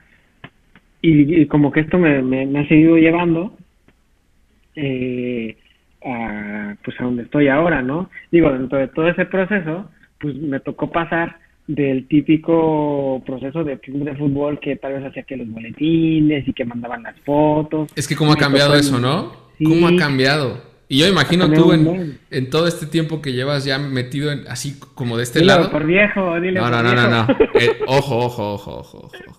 No, no, no, yo no dije nada de eso. No estás poniendo palabras en mi boca. Yo lo que quiero decir es que, pues, o sea, incluso yo lo, yo lo viví, o sea, no, tengo yo que unos seis años más o menos también trabajando, digamos, de este lado, desde el lado de las organizaciones deportivas. Y sí, o sea, eso ha cambiado radicalmente. Todo esto sí, obviamente con el boom del Internet y las redes sociales y demás, pero pues yo, por ejemplo, ya no ubico, o ya son, siento que ya son muy pocos los medios que un boletín, probablemente sí lo siguen mandando por correo, pero también aparte lo publican en sus redes sociales, hasta le ponen un, hasta, hasta, hasta lleva un cierto tratamiento diferente, o sea, eh, vaya, la información es la misma, pero el tratamiento ya que lleva su marquito, que lleva algo diferente, no sé, o sea pues eso ha cambiado un chorro. Y como dices tú, pues probablemente tú evolucionaste junto con, junto con todo esto, ¿no? Y, ahora pues no, te, no, no está en tus intenciones moverte de ahí. Sí, soy, la verdad es que soy un suertudo, soy súper afortunado que me haya tocado vivir todos estos procesos, o sea, literal, desde crear una red social de un club, o sea, como en su momento fue en esa FC, o sea, justo generando todo el tema no solo de comunicación, marketing, inclusive comercial, gestionando este patrocinios, socios comerciales, este activar, o sea, generar activaciones de marketing, de marca, perdón, eh, y branding en la ciudad, en esa, y no solo en esa, en Ecatepec, o sea, Chimalhuacán, o sea, buscando como generar como todo eh, sí, arraigo crear las cuentas del club, ah, caray, a ver, la cuenta del club, hacerlas, postear. Digo, un tiempo yo lo hice literal yo solo, después conseguí un chico que se llama Rodolfo López. Si Rodo, si ves este, este podcast, este video, te mando un saludo, siempre me acuerdo de ti. porque él también fue como que sus pininos, digo, y él ahorita está muy también metido en el tema de marketing ahí en Ciudad de México. Bueno, lo que voy es, como que toda esta evolución, todos estos cambios, y como yo soy de conocer, de picarle, de saber, y esto qué anda, y a ver esto qué, pues como que me ha ido enrolando todo eso, entonces toda esta evolución a mí, yo me siento muy afortunado porque me ha enriquecido mucho, o sea, no me siento como ni satisfecho, ni me siento como el que, ay, ya sé todo y ya, ya llegué a mi top, no hombre, para nada, o sea, creo que falta mucho por conocer, obviamente la cuestión evolutiva de, de la comunicación, de digital, de innovación, de marketing, pues te, sigue llevando esta corriente a seguir conociendo, a seguir aprendiendo, a seguir experimentando, a seguir buscando, a seguir innovando, a seguir implementando cosas que ni te imaginabas que, que, que podías hacer y, y así y así vamos, ¿no? Entonces, por eso, digo, mis planes, al menos de Edgar Pérez, pues no está en salir. Me digo, ya si por algún motivo en algún momento tengo que moverme del, del fútbol, sin duda, seguramente será doloroso, pero pues digo, tal seguramente también encontraré como una motivación de, de, algo a donde moverme. Pero por lo pronto, por eso no me he movido, por eso no, mi intención nunca fue como regresar a, a, los medios de comunicación, ¿no? Acá me siento muy contento y de, de, de estar de estar en el fútbol y sobre todo que he tenido mucha suerte que me han dejado hacer tantas cosas. He aprendido de muchísima gente, de verdad, de muchísima gente y me refiero tanto de jefes como de gente que, que ha estado a mi cargo o gente que ha estado en áreas este, al, alternas o, gente externa del mismo fútbol. Entonces yo me siento súper afortunado porque neta que de todo, he tratado de aprenderles un montón de, cosas. Tú mismo, no te o sea, el poquito tiempo que nos tocó ahí colaborar, de verdad que este traté de, aprenderte también un montón de cosas a ti y pues digo, obviamente hay, hay tanto en este mundo del, del, del fútbol que, híjole, está, está bien padre, o sea, yo sí estoy muy contento, la verdad. ¿Eso, ¿Eso dirías que es lo mejor de tu trabajo? ¿La convivencia con, estas personas? ¿Esta manera en la que enriqueces tu labor? ¿O qué, pondrías como que es lo mejor de, lo que haces? Sí, para mí yo creo que la riqueza principal radica en, las personas. ¿no? O sea, porque al final para eso, para eso nos dedicamos, para eso está el fútbol, o sea, para mí, mi forma de ver, nos debemos a la gente, nos debemos al fan, el fútbol existe por las personas, por la persona que le gusta jugar al fútbol, por las personas que tienen el don de jugar al fútbol, por la gente que tienen el don de dirigir, de entrenar, pero también por el don de la gente que tiene de, de mandar una organización, de manejar un área, de tener una perspectiva de hacia dónde va uno, qué se tiene que implementar y la misma gente, o sea, creo que eso, conocer a la gente, saber qué les gusta, Mm, ver que le diste al clavo que lo que descubriste que les gustaba y que lo lograste implementar, que les fascinó, escuchar un estadio rugir, no solo por el tema deportivo, sino por la emoción que se logra implementar con todo el ambiente que generamos los que nos toca estar tras bambalinas.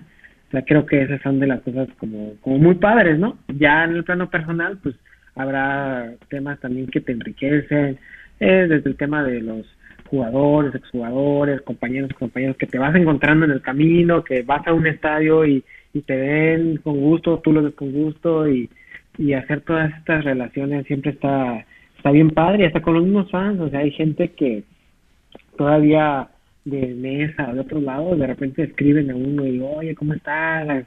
Me acordé de ti, me acordé de esto otro, ¿cómo te ha ido? O sea, la verdad es que en ese, en ese plano lo, lo humano a mí siempre me mueve mucho, la verdad. Claro, claro. Y a ver, te voy a, te voy a poner, ya, ya estamos por acabar. Este, ahora sí, Edgar. Ya estamos en la recta final de esto. Pero te quiero, son tres cosas las que quiero para, para cerrar el, este episodio contigo. Primero te, te quiero poner a reflexionar muy brevemente sobre lo que acaba de ocurrir ayer. ¿Ayer fue? Sí. Estamos grabando, hoy es... Eh, ¿Qué es? ¿Martes? Sí, martes. Martes 5 de octubre. Y ayer se apagaron las redes sociales. Ayer hubo un día en el que al menos todas las, este conglomerado de Facebook pues estuvo teniendo muchos problemas. Eh, Twitter sobrevivió. Eh, Telegram por en algunos momentos también estuvo titubeando. Pero ayer al menos Facebook, Instagram y WhatsApp, que son al menos tres de estas redes sociales, y también Oculus, ¿no? Todo lo que tiene que ver con Facebook, pero pues estuvieron apagadas y desaparecieron un rato. ¿Qué, qué te deja esto? ¿Qué, cómo, cómo, cómo, crees que sería de pronto tu labor si esto un día decide desaparecer? ¿Qué, qué, qué, qué pasaría? el internet. Pues creo que justo ahí entra algo que comenté hace rato, ¿no? De la creatividad. O sea, ahí entra la creatividad encontrar las áreas de oportunidad, el cómo sí puedes llegar este, a seguir haciendo el, trabajo y el cometido y el objetivo que tienes, ¿no? O sea, ¿a qué voy? Si por ahí el fan se perdió esta comunicación a través de estas redes sociales que se, que se murieron por un instante, pues tenías otras redes que sí estaba, el, estaba ahí todo el ojo, estaba todo el mundo ahí, estaba yéndose a Twitter, justo era, es, era la oportunidad pues para explotarlo. Ah, caray, pues toda la gente se está moviendo aquí, pues por supuesto que aquí tengo un público para hacer lo que me vea, ¿sabes? O sea, desde el punto de vista este institución, ¿no? Claro. Ya que implementaras o cómo lo hicieras para llamar esa atención y generar esa conversación, ahí estaba, ¿no? En, la parte que te digo de, creativa y, y de innovación encontrar tal vez otras redes sociales donde tal vez también se estaba moviendo la conversación y también atacar, porque al final esos son los puntos en los que, en este caso como una institución deportiva, un club de fútbol, pues tienes que encontrar para, para ese detonante, para hacer ese, ese diferencial, en vez de decir, ah, caray, no, pues ya me espero hasta que regrese me, voy, me voy a tirar a la maca un rato, ¿no? Y esas cinco horas, cuatro horas, seis horas que duraron muertas, esas seis horas, si tú te duermes, otra gente, otra entidad, otra marca, otro club, otro lo que quieras, se activan. Lo que tú te duermes, ellos se activan. Cuando regreses esas seis horas, es un tiempo que ellos ya te ganaron, que ellos ya generaron interacción, que ellos ya le dieron exposición, no solo a su marca de institución, sino también a sus marcas de sus patrocinadores, porque justo estos momentos que, que hacen como este break que son un parteaguas, son los momentos que, que todavía con mayor razón se tienen que aprovechar. Y es el ejemplo tan tal cual que vimos en la pandemia, o sea, cuando se va la mudanza del equipo, no sé si hubiera sido tan fuerte el impacto si no hubiera habido pandemia, ¿sabes? Porque la gente igual sigue su día a día, sigue metida en sus, hubiera seguido metidas en sus actividades. Que sí hubiera tenido un impacto, por supuesto, creo que sí lo hubiera tenido, pero siento que lo tuvo más porque al estar en un momento, pues decirlo, de, de, pausa laboral, social, cultural, de salud y demás, se aprovechó de manera muy indirecta toda esta situación para hacer este boom. Entonces creo que lo de ayer nos deja una enseñanza bien importante. Uno, no tengas todas tus canicas nada más en Facebook y en Instagram. no hagas todos tus acuerdos comerciales ahí porque... Exacto. Perdón, déjame tomar tantita agua. 6 millones de, de, dólares dicen que es lo que, digo, obviamente son trascendidos, no, no tenemos la calculadora en la mano, pero dicen que es más o menos lo que le pudo costar a Facebook este apagón. Este, pero bueno, síguele. Y entonces creo que, o sea, es donde, a mi forma de ver en particular, es donde, donde son esas áreas de oportunidad que, que se tienen que aprovechar. Y pudo haber durado una hora, y duró mucho tiempo, seis cinco o seis horas, ¿no? Más o menos. O sea, era, era el momento para aprovechar y, y hacer lo más loco que se te pudiera hacer. Oye, y, aquí tu plataforma OTT, ¿no? También jugando hasta un, papel protagónico. Estaba leyendo que el Barcelona eh, estaba buscando ya vender incluso una parte de sus acciones de, de Barça Studios o esta división que tienen ellos audiovisual para generar un ingreso de 60 millones de dólares, una cosa así, vendiendo una parte, ¿no? De este rollo. Digo, eso es una escala, ¿no? De, un club como Barcelona, pero que si lo trasladas para acá, ¿no? Este, pues ahora, ahora también, junto con Chivas, que, en su momento lanzó Chivas TV, ahora ya existe el Puebla y ahora Mazatlán Plus, que como dices, pues ya no están todas tus canicas, al menos en la parte audiovisual en, en Facebook, ¿no? La gente podía consumirte no, no directamente ahí, pero podía ver los videos en, tu plataforma, ¿no? Sí, y es un camino que nos han enseñado, digo, repito, tal vez no es que estamos descubriendo el hilo negro y nada, pero, pero nos estamos arriesgando a hacer cosas que tal vez mucha gente diría, ah, eso solamente los clubes de Europa, ah, solamente, ¿y por qué nosotros no? O sea, a nuestra escala, a nuestras posibilidades, claro que podemos hacerlo, hay gente súper talentosa, la gente de, de video que está con nosotros, yo considero que es gente muy, muy talentosa, que nos puede dar cosas también bien interesantes.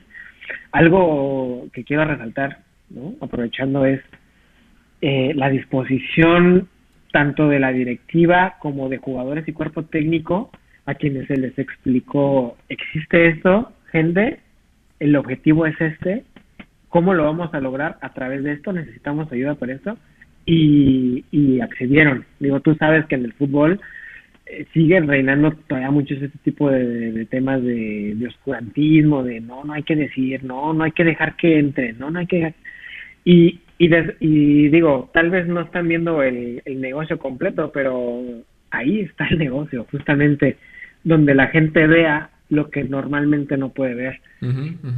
Y ese y ese es el, el, el camino, entonces ahí digo, nos han dado ese esa apertura y, y justo como dices tú, o sea, tal vez Barcelona a su, a su nivel está puede generar eso, y nosotros vamos empezando, es un pasito, eh, no todos los clubes, digo, apagado de que no todos los clubes tienen, es, porque sí es un reto importante y, conlleva una inversión fuerte. Claro. O sea, eh, no solo inversión me refiero a cuestión económica, sino también una inversión de, de recursos este, humanos y creativos, porque la realidad es de que la generación de contenido cada vez está más competida, está muy, muy competida, está, estamos súper saturados de contenidos y que logres captar la atención de la gente, híjole, es que es, es un reto bien bien importante creo yo que, que podemos tener nosotros como, como equipos de, de fútbol, en este caso Mazatlán FC,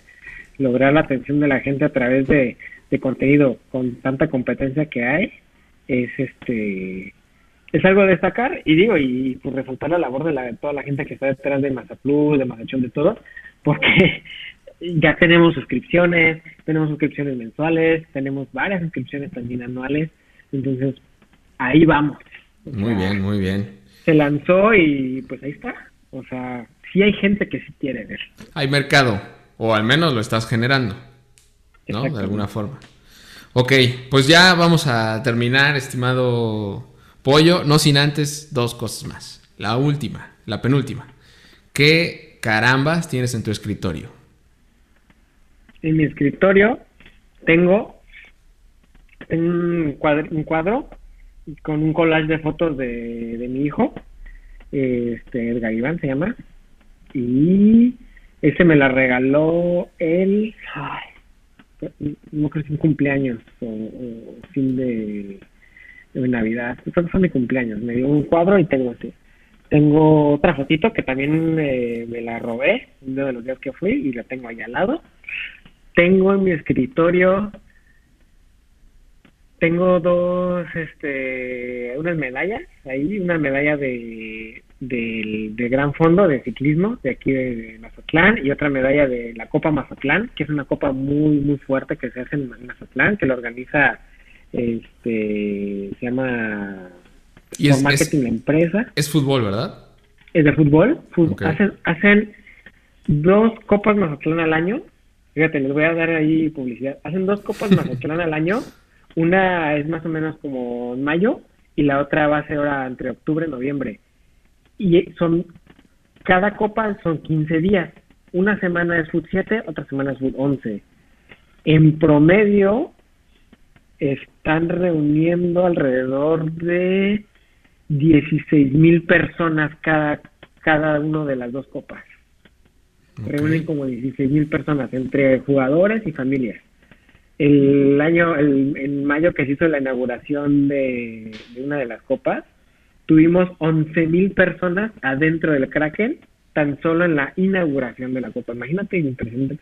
Entonces, este, me dieron una medallita y yo la tengo ahí de recuerdo y pues ahí la tengo en mi escritorio. O sea, esa fue una experiencia totalmente aparte del, del, tema club, pero al final imagino que hace el link perfecto con ustedes para tenerlos ahí.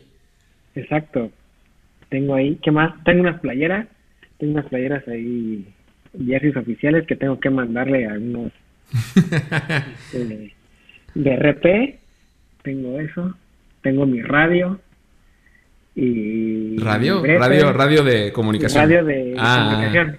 Sí, dije, órale, tienes tu grabadora FM y todo, bien. Sí, nada, de radio de, para trabajar.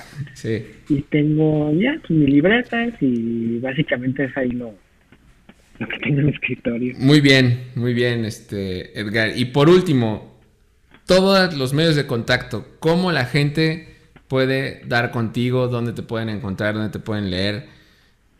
Si hay alguien eh, que quiera acercarse para pedirte un consejo, si hay alguien que pues literalmente está buscando una oportunidad, dónde puede encontrarte este, pues para, para charlar contigo y demás.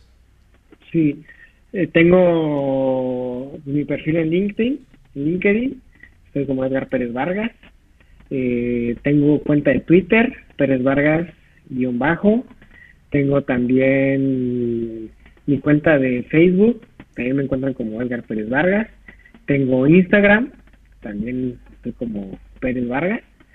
Este, eh, les dejo mi correo electrónico, digo, no sé si, si se va, si me lo puedo dejar. Mi correo es eperezv.com. Ya si alguien quiere mi teléfono, ese sí no lo dejo aquí tan al aire, ya sea que me pueda escribir en cualquiera del correo o de las plataformas y nos ponemos en contacto y platicamos y pues vemos qué podemos sumar, qué podemos hacer Excelente, excelente, excelente, estimado Pollo, pero, pero hoy eres Edgar Pérez Vargas, el gerente de comunicación y marketing de Mazatlán FC.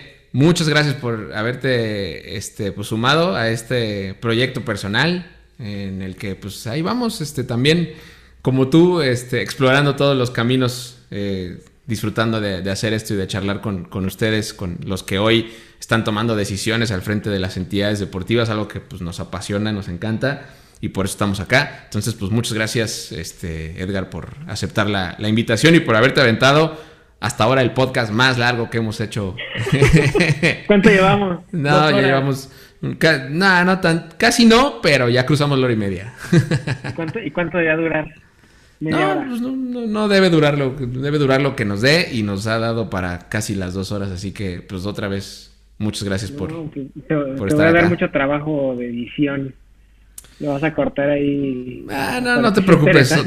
Tú no te preocupes por eso. El chiste era, el chiste era que nos contaras todo lo que nos contaste y, salió fantástico. Entonces, pues otra vez, muchas gracias por, por estar acá. Hombre, gracias a ti por, por la invitación. Estoy muy contento, me da muchísimo gusto platicar contigo, saludarte y acordarnos de tantas cosas. Y muchas gracias de verdad. Y aquí estamos, ya sabes, lo que se ofrezca a la orden al desorden. Excelente, excelente. Pues él fue Edgar Pérez Vargas, gerente de comunicación y marketing de Mazatlán FC. Eh, soy Ricardo Cruz, muchas gracias por acompañarnos en este que fue el tercer episodio de los cracks de escritorio. Hasta pronto.